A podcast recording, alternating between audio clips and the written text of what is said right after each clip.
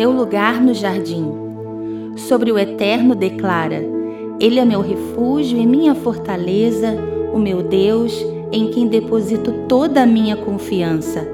Ele te livrará do laço do inimigo ardiloso e da praga mortal. Salmos 91, 2 e 3.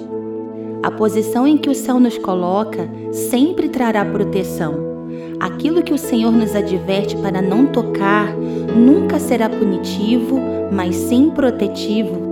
No jardim, Deus posicionou o homem em um estado, em um nível, mas a queda deslocou Adão do lugar perfeito. Adão havia se movido da sua posição original.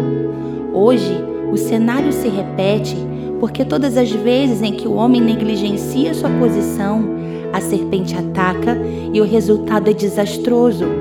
Uma única movimentação de Adão e toda a humanidade conheceu a morte. O ambiente projetado pelo Criador, debaixo da obediência, trazia imunidade aos ataques, mentiras e manipulações da serpente. Satanás é uma serpente que ama ver um jardim desprotegido.